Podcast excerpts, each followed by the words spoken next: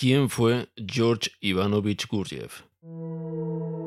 Hola, soy Cristian Garro y hoy te voy a hablar de George Ivanovich Gurdjieff. Nacido quizá en Alexandropol el 14 de enero de 1866 y que con seguridad parece ser que murió el 29 de octubre de 1949 en Francia. Fue un maestro, místico, escritor y compositor armenio quien se autodenominaba como un simple maestro de danzas. George Gurdjieff nació a finales del siglo XIX en la Armenia del entonces Imperio ruso. Su principal obra fue dar a conocer y transmitir las enseñanzas del cuarto camino en el mundo occidental, una personalidad misteriosa y carismática con un agudo sentido crítico y una elevada cultura tradicional, acaparó la atención de muchos, guiándolos hacia una posible evolución espiritual y humanitaria falleció el 29 de octubre de 1949 en Neuilly-sur-Seine, Francia. Según los autores que han estudiado su obra, sus planteamientos constituyen un conjunto de ideas interrelacionadas muy innovadoras que tienen el objetivo de producir la evolución consciente en el hombre. Así, en la página 8 del libro Introducción de Perspectivas desde el Mundo Real, de la editorial Sirio, se dice, Gurdjieff mostró que la evolución del hombre es el resultado del crecimiento y desarrollo interior individual, que tal apertura interior es la meta de todas las religiones, de todos los caminos, pero que requiere un conocimiento directo y preciso, pero que solo se puede adquirir con la ayuda de algún guía con experiencia y a través de un prolongado estudio de sí y del trabajo sobre sí mismo. Nacido en la actual Armenia, en la frontera turco-rusa, en Alexandropol, un barrio griego de la provincia de Kars, territorio bajo dominación otomana, aunque conquistado en 1878 por los rusos durante la guerra ruso-turca. La fecha de su nacimiento es incierta, quizá el 1 del 1 de 1866. Los biógrafos no se han puesto de acuerdo con este dato, ya que también se señalan otros años, 1872, 73 y 77. Su madre era armenia y su padre un pastor y carpintero de origen griego, Jonas Georgiades. Gurdjieff tuvo una infancia difícil. Su familia se mudó a la ciudad de Kars cuando él era niño. Por su origen mixto hablaba varios idiomas, ruso, turco, griego y armenio. En Kars, el padre Borch, amigo de su padre, de la Iglesia Ortodoxa rusa, se hace cargo de su enseñanza durante su juventud. En 1890 se afilió a las sociedades secretas de Armenia que luchaban contra la dominación del Imperio otomano y se aprovechó de estos vínculos para llevar a cabo ciertas investigaciones de índole personal en el campo de lo desconocido. Dos veces sufrió heridas de bala, una de las cuales por poco lo mata. Lo llevaron a un lugar donde, según Gurdjieff, las condiciones eran ideales para su recuperación. Poco se sabe de su juventud hasta 1912, pese al relato autobiográfico que se encuentra en uno de sus libros, Encuentros con hombres notables.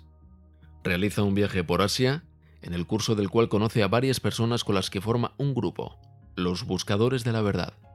Continúa recorriendo lugares y absorbiendo conocimiento durante varios años. El viaje fue crucial para la recolección de las tradiciones, formulación de la doctrina del cuarto camino que se origina en diversas tradiciones, budismo, sufismo, hinduismo, cristianismo ortodoxo oriental y en la teosofía. Hay tres caminos, el camino del fakir, el del monje y el del yogi. Más allá de estos tres caminos, hay un cuarto camino.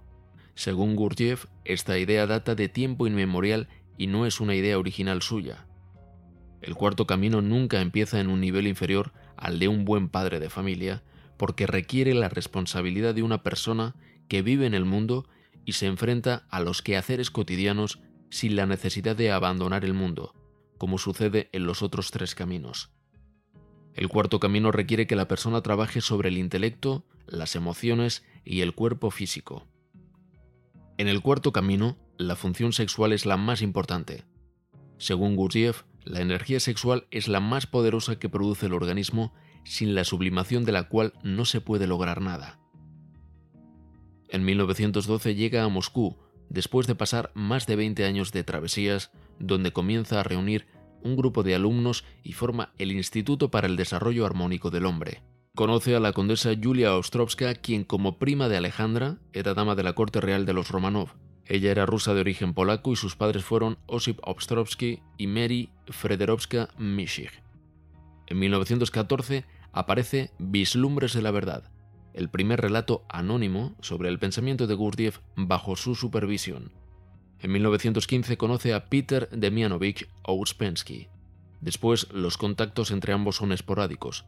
Ouspensky se convirtió más tarde en el principal difusor del Cuarto Camino en Occidente, Estados Unidos y Europa. El grupo de estudiantes se desplaza debido a la Revolución rusa en 1917, viajando a Esentaki, Cáucaso, y se produce una segunda fundación del instituto. Luego, en 1919, el grupo parte hacia Tiflis, Georgia, donde se produce una tercera fundación del instituto. Después, por problemas políticos, parten hacia Constantinopla, donde son recibidos por Ouspensky. Pasado un tiempo se separan y el grupo viaja a Berlín y luego a Londres, sin buenos resultados, y finalmente se asientan en París. En 1922 compran el Château de Puret, Fontainebleau, a la viuda de Maître Labon, el abogado de Dreyfus, cerca de Fontainebleau, en París, donde se reabre su Instituto para el Desarrollo Armónico del Hombre. Acondicionan la mansión para poder realizar sus prácticas, con un gimnasio y un teatro. Y aparece la casa de estudios Study House. Ellos son los filósofos del bosque. Los esposos Salzman se encargan de la publicidad de Gurdjieff en los círculos franceses. A finales de 1923 se estrena públicamente en el Teatro de los Campos Elíseos los movimientos y danzas sagradas con el nombre de La lucha de los magos, que se practicaban en la casa y con éxito e impresionan al público. En 1924 viaja a los Estados Unidos con la compañía de danzas haciendo presentaciones en Nueva York y Chicago. Alfred Orage, editor, autor y filósofo inglés, es el nexo con Norteamérica y a partir de este momento varios personajes del nuevo continente siguen a Gurdjieff. De vuelta a París, sufre un grave accidente automovilístico. Restringido en sus actividades, se dedica a escribir, entre 1924 y 1935, con la colaboración administrativa y editorial de Olga de Harman y de A.R. Orage. En 1926, su esposa muere por un cáncer avanzado. La situación del instituto es crítica y les cuesta mucho mantenerlo. Varios discípulos se alejan y siguen propagando las enseñanzas de Gurdjieff. Ya habían pasado más de 10 años y en 1933 abandonan la mansión que ya no podían costear.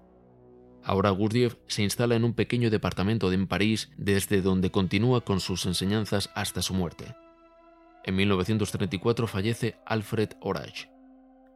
Continúa viajando por Estados Unidos y algunos alumnos lo van siguiendo y otros se alejan.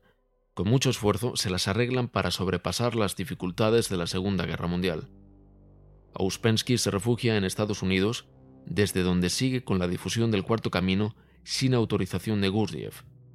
En el libro de La búsqueda de Ouspensky, del investigador Gary Lachman, se recogen declaraciones que aprueban el rechazo final de Ouspensky al sistema del Cuarto Camino, cuando al ser interrogado sobre si él había abandonado definitivamente el sistema de Gurdjieff, respondió es que no hay ningún sistema. En 1947 fallece Peter Ouspensky.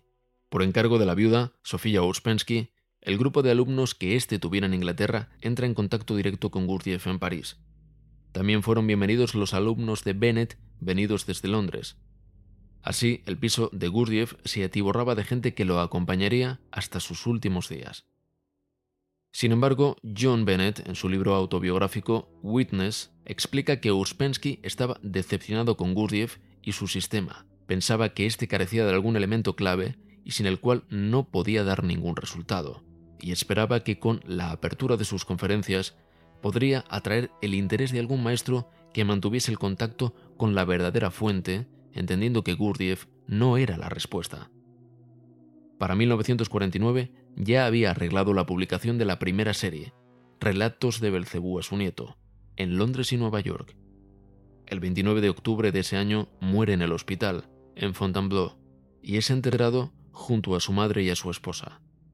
Mediante la publicación de libros hechos por ellos mismos, los alumnos de Uspensky y Gurdjieff continuaron difundiendo las enseñanzas de sus maestros. El verdadero significado del trabajo de Gurdjieff es fuente de discusión Igualmente es reconocido como un maestro carismático que fundamentalmente desarrolló un conjunto de atrayentes ideas místicas y esotéricas. Gurdjieff introdujo y diseminó algunas de sus ideas al mundo occidental. Ha sido y es motivo de debate si éstas habrían sido producto de su mera maquinación con el fin de lucrarse y ganar fama, o bien si realmente fueron originadas por él mismo, basándose en investigaciones sobre métodos y enseñanzas elaboradas por sociedades secretas o esotéricas que datarían de tiempos inmemoriales, para preservar conocimientos arcanos y supuestamente beneficiosos para facilitar el desarrollo de las potencialidades humanas como un estado superior de conciencia y la prolongación de esta más allá de la muerte. Gurdjieff presenta conceptos en Europa occidental como por ejemplo el eneagrama del cuarto camino, que fueron muy pocos difundidos dentro de esta, ya sería por cuestiones políticas o por motivos religiosos. Sin embargo, las investigaciones de Gurdjieff carecen de continuidad, es decir, no se han desarrollado. Gurdjieff supo cautivar y atraer la atención de personalidades prominentes de su tiempo que decidieron estudiar sus difíciles métodos y parece ser que lo hicieron con seriedad y por largos periodos de tiempo. Este es el caso del famoso arquitecto norteamericano Frank Lloyd Wright. Remedios Varo, Eva Salser y Leonora Carrington eran también seguidoras de su doctrina impartida por su discípulo Ouspensky. Tanto Gurdjieff como sus métodos, a pesar de muchas vicisitudes y de sus detractores, cuentan con muchas publicaciones y exhibiciones en diferentes partes del mundo. Incluso se ha filmado una película que describe la búsqueda, casi arqueológica, que emprende Gurdjieff en pos de la verdad, que él se proponía encontrar en los conocimientos y tradiciones que atesorarían los antiguos templos y monasterios de Asia, además de sus interacciones con personajes con quienes él se encontró a lo largo de esta travesía. El film se basa en la segunda serie de sus escritos y comparte el mismo nombre, Encuentros con hombres notables, película dirigida por Peter Brook. A pesar de todo esto, el trabajo de Gurdjieff no se basa exclusivamente en aspectos metafísicos o esotéricos.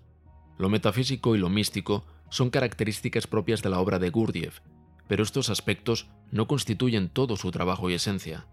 También incluye enseñanzas sobre el hombre y su relación con la vida material. Descendientes de sus discípulos como Nathalie de Salzman de Etievan diseñaron un modelo educativo teórico. En este contexto, el sistema de Gurdjieff intenta ser aplicado para educar mentes pequeñas. Se pretende que el pequeño desarrolle lo que Gurdjieff consideraba las principales esferas del ser, el cuerpo, el intelecto y las emociones. En América Latina hay varios colegios que siguen el método Etievan, basado en la información de Gurdjieff. Esta información va dirigida a adiestrar en niños y jóvenes su conciencia, llevándolos a amar su trabajo, a esforzarse, a conocerse, a desarrollar su voluntad, a responsabilizarse por sus actos asumiendo las consecuencias de estos, a expresar su sentir, a buscar la verdad dentro de su ser, a centrar su atención y a formar su conciencia, para cada día ser mejores y poder enfrentar las vicisitudes de la vida de una manera positiva. Se considera que el sistema de Gurdjieff puede tornarse peligroso si se aplica incorrectamente. El propio Gurdjieff advirtió esto en varias ocasiones. A pesar de los peligros, muchas escuelas continúan captando nuevos discípulos, manteniendo un halo de misterio y atractivo para los incautos o interesados en el tema. Otros discípulos señalan que una verdadera escuela del cuarto camino no hace demasiada publicidad, sino que debe ser encontrada. Esta es considerada la primera condición para poder entrar. El psiquiatra británico Anthony Storr incluye un capítulo sobre Gurdjieff en su libro intitulado en inglés Feet of Clay, Saints, Sinners and Madmen. A principios de los 70 había una escuela de Gurdjieff en la isla caribeña de Carriacou que funcionaba como granja y monasterio siguiendo los preceptos espirituales de Gurdjieff, pero fue destruida por la intervención del gobierno comunista de Cuba después de la Revolución de 1977. Gurdjieff sostuvo que existen tres caminos principales para llegar a desarrollar los poderes latentes del hombre. El camino del fakir, el camino del monje y el camino del yogi, cada uno de los cuales requiere que el candidato abandone el mundo para poder hallar el sendero luminoso. Gurdjieff asegura que todos los demás caminos artificiales que existen en Occidente no conducen a nada ni llevan a ninguna parte, y de no ser porque existe un cuarto camino, la gente de Occidente no tendría la menor oportunidad para desarrollarse internamente. las escuelas de cuarto camino ofrecen al buen padre de familia la oportunidad de un desarrollo interno en los aspectos físico, intelectual y emocional en el mismo ambiente cotidiano en el que vive. Soy Cristian Garro, gracias por tu escucha, un abrazo.